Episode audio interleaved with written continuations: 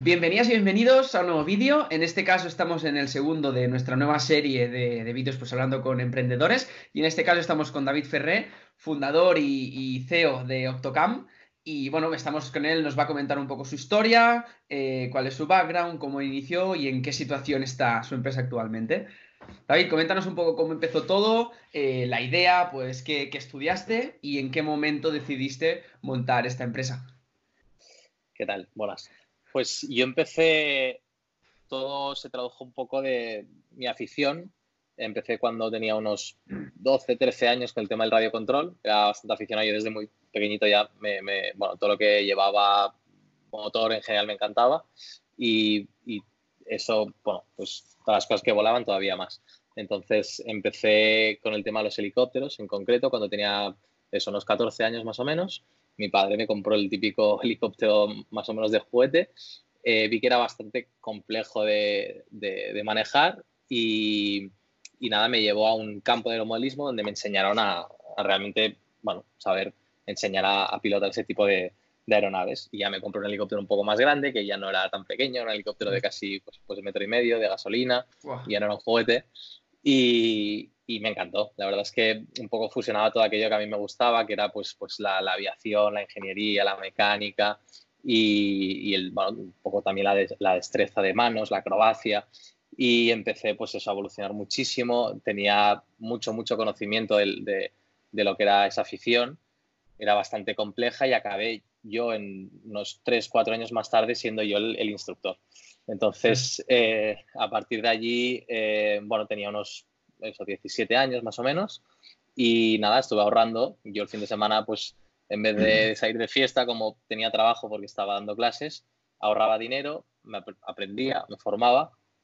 Y, nada, estuve ahorrando un par de años hasta que vi por internet que aparecían los primeros drones. estoy hablando de 2009-2010, nadie sabía que era un dron como, como hoy en día se conoce. Y, y bueno, mmm, eh, lo que hice fue, fue invertir todo ese dinero que yo había mm, ahorrado durante dos años en comprar el, primer, el primer dron y con eso un poco pues, pues empezó todo. Sí, sí. Entonces, eh, bueno, para, para que no lo conozca, pues tu empresa está relacionada con el mundo de los drones. Entonces luego ya entramos un poco más en detalle en, qué, actividades tiene y qué servicios ofrece, pero sobre todo lo que, lo que se puede ver es que al final es una afición que llevas desde pequeño, eh, entonces has conseguido convertir lo que empezó siendo una afición como niño, como algo que haces como pasatiempo, pues lo has convertido en, pues, en, la empresa o en el negocio de, tu vida, por decirlo así, ¿verdad? Correcto. ¿Cómo viene luego cuando tú te compras el dron? Eh, ¿Qué edad tenías más o menos ahí?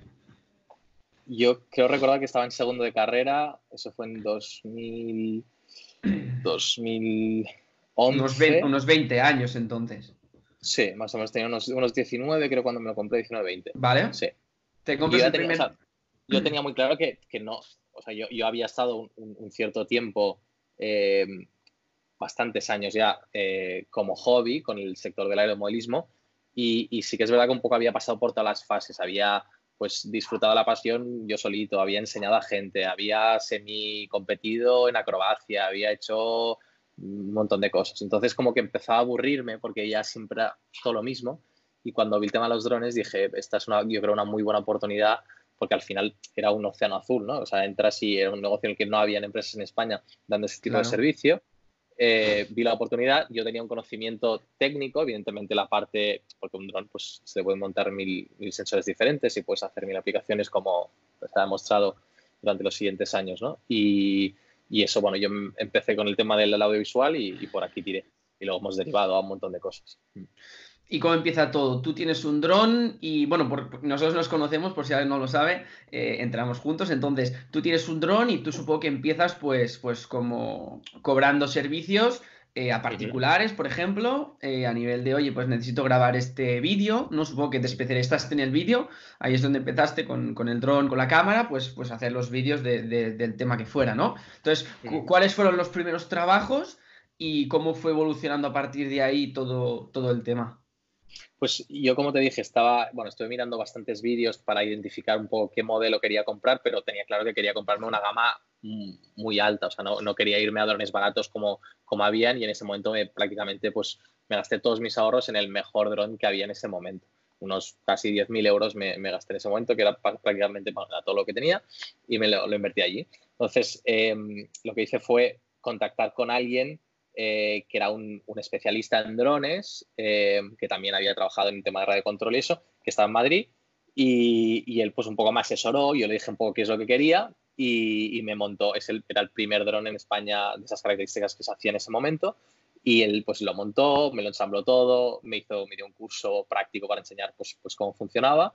Y, al ser yo esa única persona que tenía un dron con una capacidad de levantar cámaras de más o menos de kilo y medio, que en 2011 ya, ya, era, ya era mucho, eh, pues el primer trabajo em, de un cliente me lo dio él. De hecho, yo la oportunidad también la vi, que eso no, no, lo he contado, pero yo cuando estaba en, en el campo del aeromodelismo, volando y haciendo mis pruebas, como te dije, me cansé un poco ya de, la afición como tal y empecé un poco a inventar antes de comprar el dron. Entonces lo que hacía es con helicópteros, con la GoPro 1 que acaba de salir, pues ya me estaba diseñando yo mis, eh, mis estabilizadores de imagen, mis soportes, porque, o sea, realmente empecé un día a enganchar una GoPro en helicóptero y veía que la imagen temblaba muchísimo. Y dije, eso no, eso no puede funcionar. Entonces, con un amigo ingeniero también lo que hicimos era pues, desarrollar pues, unos sistemas de antivibración para ver cómo mejoraba en la, en la imagen y poco a poco eh, vi que había un, mercado, porque de hecho el, presidente del, Club de Aeromolismo donde, donde yo volaba me llamó y me dijo que había una empresa muy importante catalana que, estaba buscando a alguien que, le, les hicieran tomas aéreas con algún tipo de, de aparato radiocontrol. Y, y entonces yo contacté con él y vi realmente que si una empresa tan grande está requiriendo ese servicio de alguien que no es profesional como yo, significa que hay un mercado detrás, ¿no? Y fue ese el salto que, que me impulsó, pues básicamente a comprar el equipo y, a empezar a trabajar. Y luego ya, pues, ese mismo eh, contacto que me vendió el dron, me dio clientes y poco a poco fui, fui creciendo dentro de un sector. ¿Y cómo fue evolucionando? ¿Vosotros en qué año creasteis la empresa? Yo, yo, en 2011 empecé a trabajar como, como autónomo y la sociedad como tal la monté en 2014. O sea, yo empecé solo, en 2013 conocí a mi socio que me empezó a ayudar pues eh, de forma, digamos, pues él generaba alguna venta y se quedaba una comisión, pero no, éramos socios hasta el momento, hasta que un año más tarde más o menos decidimos montar una sociedad y, y nada, y así empezamos y seguimos hoy en día. De hecho, una, una buena recomendación es eso, él, él, es un perfil muy opuesto a mí, es una persona muy, muy diferente, que ha estudiado algo también muy diferente y, y, nos compenetramos bastante porque él hace el trabajo que yo no quiero hacer, ¿no? Él lleva la parte más de, más de, de ventas, de contacto con cliente, gestión más, más administrativa, yo llevo la parte técnica. Entonces yo nunca hablo de precios, me, me centro en dar un buen servicio y asegurarme de, que las operaciones que estamos llevando a cabo sean, sean correctas y están perfectas. Claro, entonces 2013 es justo cuando en, en 2011 yo que estabas en segundo, pues 2013 es es justo antes de acabar la carrera o justo al terminarla. En 2000, o sea, montamos eh, la sociedad en, en, mayo creo de 2014, que es cuando estaba, o sea, yo había acabado ya los, los, eh, los estudios. 10 y estaba, estaba haciendo, estaba haciendo el, proyecto final de carrera. O sea, que realmente monté la sociedad y acabé el proyecto y ya me dediqué full time a, eso. O sea, nunca he trabajado de nada que no, que no sea esto. Claro, si tú empezaste el proyecto compaginando con la carrera, de alguna manera u otra, pues haciendo de autónomo, intentando pues trabajar con las dos cosas a la vez, y justo cuando terminaste la carrera, pues ya creaste la empresa y desde ese día has vivido de ello. Sí, correcto. Evidentemente, claro, e, eso eh, es, bueno, sí, vivir de ello, pero con unas facilidades que no tiene todo el mundo, porque evidentemente estaba viviendo con mis padres, mi socio también. Em, sí, ya desde, 2014 más o menos tenía un salario, pero un salario mínimo, o sea, no, no llega al mínimo interprofesional ni, de broma. Entonces, digamos que, que, igual a partir de 2000, 2015 mm, podíamos empezar a medio vivir de ello, un año y medio más tarde que la sociedad, y, cinco años de trabajo previo y a partir de 2017 ya en condiciones mm, correctas. Qué guay, qué guay. Entonces, ¿y cómo ha sido más o menos la evolución estos años? 2014, 2015, eh, ¿habéis hecho siempre lo mismo? Vosotros empezasteis con, con el tema de vídeos, de spots publicitarios y, y, habéis intentado o habéis abierto algún otro mercado? ¿Habéis probado con, con alguna otra nueva tendencia? Sí, bueno, al principio sí que es verdad que nosotros entramos en el tema de vídeo y, publicidad, que un poco al principio la gente cuando piensa en drones siempre piensa en eso. Eh, cuando yo entré, evidentemente no había tanta gente ni mucho menos, pero sí que es verdad que yo soy una persona que pues muy cabezota y, y, aún, por ejemplo, para que te hagas una idea, en España creo que son más de 4.000 operadores. Eh, yo creo que podemos decir con bastante certeza que estamos, sí, igual no sé si el uno, sí, podríamos decir que seguramente somos la empresa número uno en España en el sector de, cine y publicidad con drones.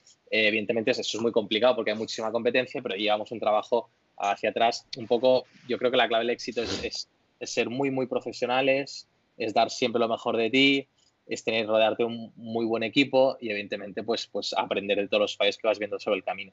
Eh, y respecto a tu pregunta, pues sí, eh, evidentemente ya hace tiempo que vimos que un poco eh, los fabricantes de drones profesionales lo que están haciendo em, es tener cada vez mejores cámaras con un reducido tamaño, entonces con equipos ya muy pequeñitos puedes dar una calidad de cámara muy alta. ¿Qué, sucede con eso? Que un poco cualquiera, haciendo una inversión de 6, 7, 8 mil euros, tiene un equipo semiprofesional con el que puede hacernos sombra en según qué tipo de producciones, con lo cual vas perdiendo mercado. Entonces, OTES está siempre en el top de mercado con las cámaras de cine super profesionales. Aún así, también hay gente que entra con precios más bajos eh, o, o, ya empiezas a expandirte, vas a trabajar a otros países.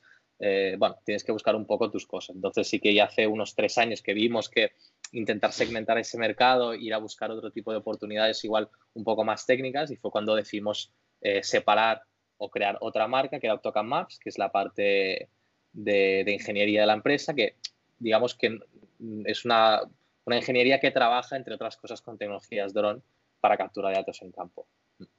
Qué guay. ¿Y algunos ejemplos de, de trabajos de AutoCAD Maps?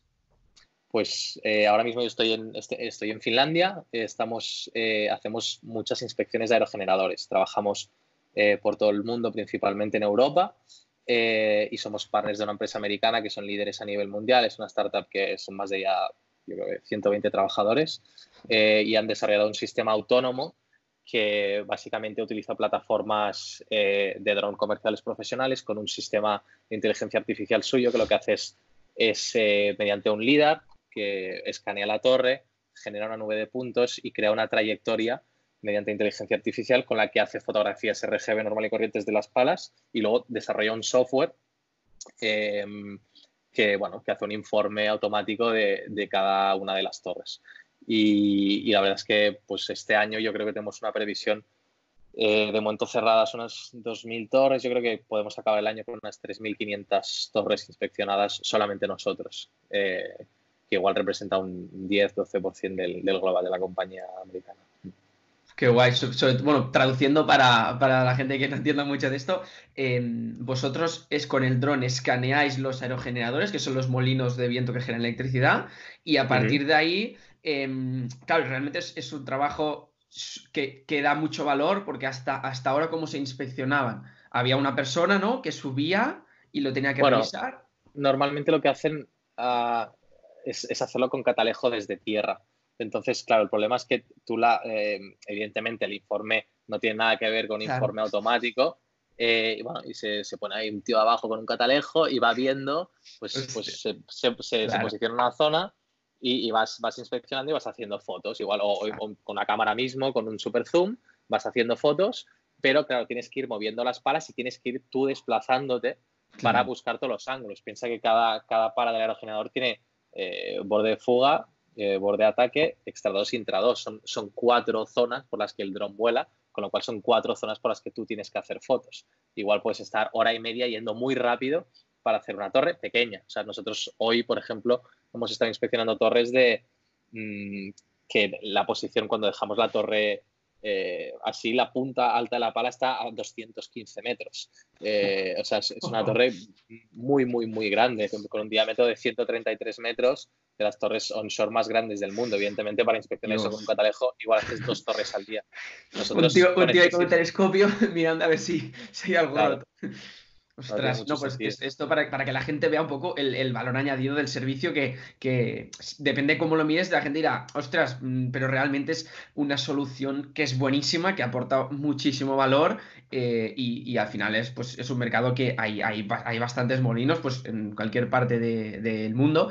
Y además ahora también pues, la tecnología renovable, eh, yo creo que es un tema que está al aumento, no sé si, si a nivel de energía eólica también o, si... Sí, pues sí, sí, cada, vez más se están, se están construyendo pues, pues, bueno, en un montón de países en, en, Europa, pues principalmente es Alemania y España los que más, más tienen, pero luego pues Reino Unido también tiene muchos parques eh, offshore que están en, en el mar, eh, China, Estados Unidos también tiene muchísimas torres y hay, hay mucho trabajo. Qué guay, qué guay. Entonces ahora estáis un poco más centrados en, en este proyecto. No, o sea, tenemos, tenemos ambas partes trabajando por igual. De hecho, la parte de visión también, pues, eh, bueno, a ver cómo este año por el tema de, del coronavirus, porque nos han cancelado un montón de, bueno, de hecho, han pospuesto prácticamente todos los rodajes que tenemos. Trabajamos mucho para series, eh, para, para, cine, para publicidad internacional y no hay nada de nada. O sea, ha caído absolutamente todo. Eso de lo quería preguntar, el, el, tema del coronavirus, siempre, pues ya se lo pregunto también a los demás, aprovechando ahora que estamos confinados. Eh, ¿Creéis que ha afectado mucho? ¿Vosotros cuántos trabajadores sois? Pues creo que nos, contando yo y mi socio, somos unos 18, algo así, más o menos. Eh, vale, entonces, ¿ha afectado mucho a nivel de facturación? Supongo que sí. Muchísimo. Eh, todo se ha... cero. este mes no vamos a facturar absolutamente nada. Bueno, de hecho hicimos un servicio, aún cuando no estaban las previsiones, pero sí, o sea, un, uno, un, par de servicios nada más, cuando normalmente igual hacemos, no sé, 25 o 30. Claro, y lo, lo malo es que al posponerse, realmente em, lo que hace es el, si por ejemplo se te pospone de marzo a mayo, en mayo en lo que tú tendrías otro servicio, pues lo tienes que cambiar. Entonces realmente no lo haces más tarde, sino que terminas no haciéndolo, ¿no? Entonces, en este caso, pues sí que por mala suerte. Coincide que, o sea, el, segundo trimestre es nuestro trimestre más corto del año siempre. Entonces todavía es peor porque es el momento en el que nosotros pues, recuperamos algunos meses de, menos, mm, bueno, de, pérdidas básicamente. Entonces es el trimestre bueno y eso pues evidentemente nos afecta. Supongo que también eso va a modificar un poco el flujo de rodajes del año. Cuando vuelva pues será más fuerte igual en agosto que años anteriores, no lo sé. Pero bueno, ya veremos cómo funciona. Claro, esto tampoco se sabe mucho, no sabe ni cuánto tiempo estaremos ni nada. Encima al ser una pandemia a nivel mundial, eh, bueno, ahora mismo estás en Finlandia. En Finlandia sí que es verdad que no hay este confinamiento, por lo que me has dicho. Sí. Hay casos. Sí que hay. Un par de días me dijeron que hay unos 350, y en España son 16, 18, 20, ya no lo sé. Em, y, nada, bueno, aquí en principio sí que hace un par de días que ya los niños ya no van a trabajar, eh, al, cole, perdón, la gente sí que va trabajando eh, pero están cerrando, están limitando ya, ya, vuelos, ya no dejan entrar en Finlandia si no llevas pues 15 días eh, con anterioridad en, algún país seguro. Mm, y bueno, así está un poco el tema. Yo creo que al principio tampoco creo que nos vaya a afectar directamente porque yo al final pues voy con un técnico a campo con el que prácticamente no tengo contacto, él para la torre, yo hago la inspección y nos vamos a otro sitio y hasta ahí al final es una tarea de mantenimiento preventiva que, que es obligatoria. si yo no inspecciono las torres, esas torres tienen daños y hay que pagar la torre, entonces no generas electricidad, es un bien necesario y es imprescindible. ¿Cómo crees que va a afectar todo el tema del coronavirus a nivel de empresa, a nivel vuestro? Eh, ¿Habéis ya pensado alguna medida o es algo un poco esperar a ver eh, dentro de un par de semanas, dentro de un mes, que es más o menos lo que dicen que vamos a estar aquí confinados?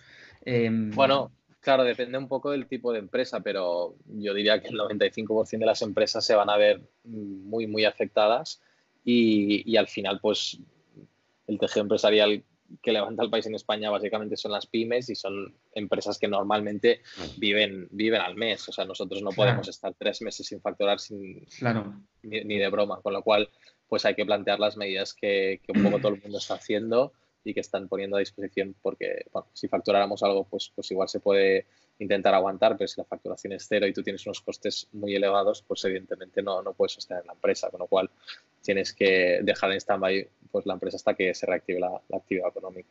Claro, entonces vosotros, a, nivel, vosotros claro, supongo que al, al, al, ofrecer servicios, pero en este caso sí que tenéis material, sí que creo que tenéis un coste eh, porque, por ejemplo, una empresa que sea online, por decir así, un e-commerce, creo que aunque no tenga ventas, realmente no tiene unos gastos muy elevados asociados, pero eso a tener material, equipo, eh, sobre todo drones, estamos hablando de material caro, que pues quizás a veces no se paga al momento, yo creo, sino que pues lo, pagas, no sé si financiado o incluso cuotas mensuales. Em, bueno, eso sí que sí que puede ser un poco más de problema, pero, pero bueno, a ver, yo, yo conociéndote ya, nos conoces desde hace 4 o 5 años, eh, pues al final se pasará tarde o temprano. Esperemos que sí y, esto seguirá adelante seguro. Eh, un poco más a nivel ya personal, yo creo que a nivel ya de, pues de, empresa, de, cómo Octocam, más o menos ya lo hemos dicho todo. Sobre todo quiero comentar un poco más a nivel personal, eh, reflexiones, cosas que has aprendido, cosas que, por, ejemplo, el chico, el chico de Bicrit, en Sergi, pues él, estudió en la universidad, él estudió INET. Y, eso pues nos dice que, que, en su caso, pues realmente si puede volver atrás no, no estudiaría en la universidad eh, o no estudiaría lo mismo, realmente lo que nos ha dicho. Eh, entonces, en tu caso, tú estudias ingeniería industrial, que es justo lo que estoy estudiando yo. Eh, en tu caso era, licenciatura, en mi caso es grado, en tu caso eran cinco años. Entonces, em, ¿qué recomendarías o, con qué te quedas de, de, ese paso por la universidad, si crees que realmente te ha ayudado o no?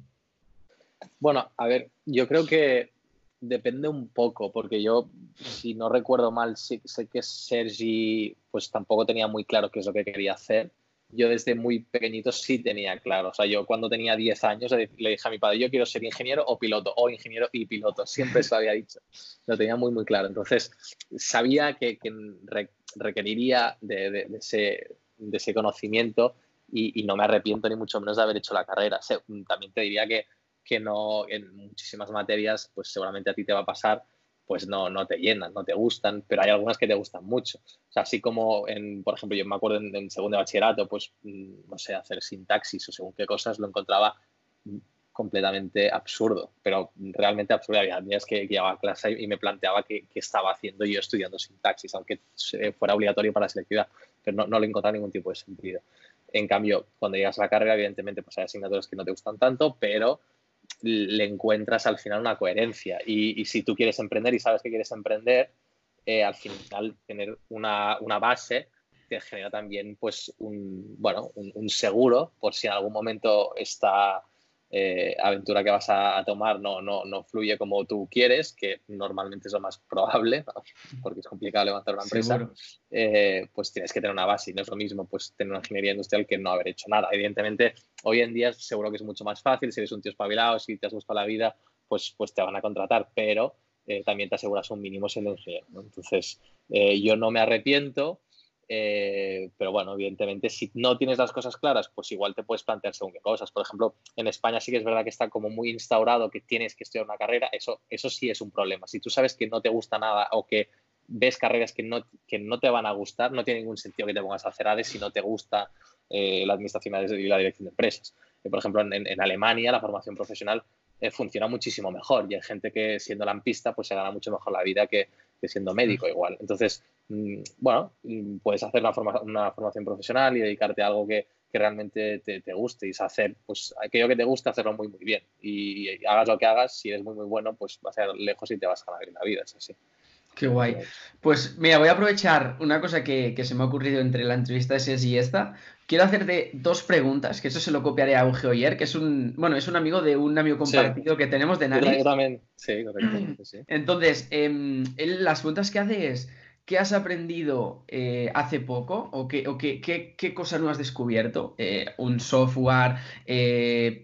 Eh, ¿Algo que hayas visto en las noticias? ¿Algo que te haya sorprendido? Que, realmente recuerdes o que ahora mismo digas, esto lo considero importante. ¿Qué he aprendido recientemente? ¿Qué, significa recientemente? ¿En cuánto, cuánto tiempo? Bueno, en, esto, en, bueno, ¿qué, ¿qué te gustaría compartir? que, sea una cosa que te haya sorprendido a nivel de, a nivel de conocimientos, a nivel de reflexiones. Yo, aprovechando pues un poco la situación que estamos viviendo actualmente, te diría que, a veces, evidentemente, es una crisis de dimensiones brutales, eh, pero a veces, pues un poco te va, bien reflexionar y va bien eh, darte cuenta que que igual a veces estás haciendo cosas sin sentido y, a veces hay que valorar más, más otras cosas, ¿no? Entonces, eh, yo creo que, bueno, hay que sacarle siempre la parte buena a todo eso. Entonces, viendo pues todo lo que ha pasado eh, estos días, mm, bueno, creo que, que, a veces pues es importante diferenciar según qué cosas y, y, sacar la parte positiva de ello. Entonces, mm, hay días que estás trabajando sin parar y, no le encuentras sentido a por qué estás trabajando. Y, luego cuando viene una crisis de este tipo, pues tienes que, que, que, segmentar, que centrarte en una cosa, te das cuenta de, de, cosas que son importantes que igual no le habías dado una importancia antes y, creo que a veces pues, pues es bueno parar y reflexionar un poco. Claro, bueno, realmente ahora, aunque sí que es verdad que sea un problema para todos tener que estar encerrados en casa y pues no a poder salir y eso, sí que es verdad que mucha gente que a veces pues tiene un trabajo de oficina que va hasta arriba con los nervios, tal, eh, pues gente que tiene una familia que ahora tiene tiempo para dedicarles. Eh, que puede estar pues con, con hijos, con parejas, etcétera, y cuando realmente para ellos su día a día es levantarse por la mañana, ir rápido al trabajo, tiene un trabajo muy estresante y ya por noche cansado, quizás realmente sí que ahora pues lo valoro un poco más y, realmente pues pone en perspectiva qué es lo que realmente importa, porque al final un trabajo no... Lo, pues lo puedes perder rápido, puedes encontrar otro muy parecido, pero, pero pues familiares, amigos y, gente cercana con la que estás bien, pues es más difícil de, encontrar. Sí, y a veces, bueno, que te das, crees que que todo gira en torno a ti, ¿no? Y que todo es muy... Bueno, y si bueno, pasa lo que pasa, pues si a veces empiezas un negocio y por lo que sea, por una circunstancia que es ajena a ti, tienes que cerrar ese negocio, tienes que tomártelo como, bueno, que has, que has aprendido muchísimo y que eso te va a ayudar a seguramente cuando te encuentres en una situación similar en un futuro, pues en no cometer ese mismo error o encubrirte de alguna manera para que que no te vuelva a pasar eh, y que no pasa nada. Mm. Es decir, mm, evidentemente, si tienes muchísimas deudas, si estás avalando, pues igual sí tendrás un problema, pero eso es un ejercicio previo que deberías haber hecho y pensar que siempre puede pasar, con lo cual, eh, bueno, te vas a otra cosa y, manteniendo ese espíritu de, seguir ganando, de, de aprendiendo sobre todo y ya está. Eso es lo más importante siempre. Muy bien, pues, pues más o menos media horita de, entrevista. Yo creo que, muy bien, la verdad es que pues creo que le servirá mucho a la gente que, lo pueda ver. De momento no son muchos. Esperemos que a medida que vayamos haciendo vídeos la gente vaya a estar más interesada en, este tipo. Y, nada, pues no sé si quieres que comentar algo más. Mm, no. Pues, pues nada, esto es todo. Esperamos que os haya gustado y, y ya pues nos vemos en el siguiente vídeo. Un saludo.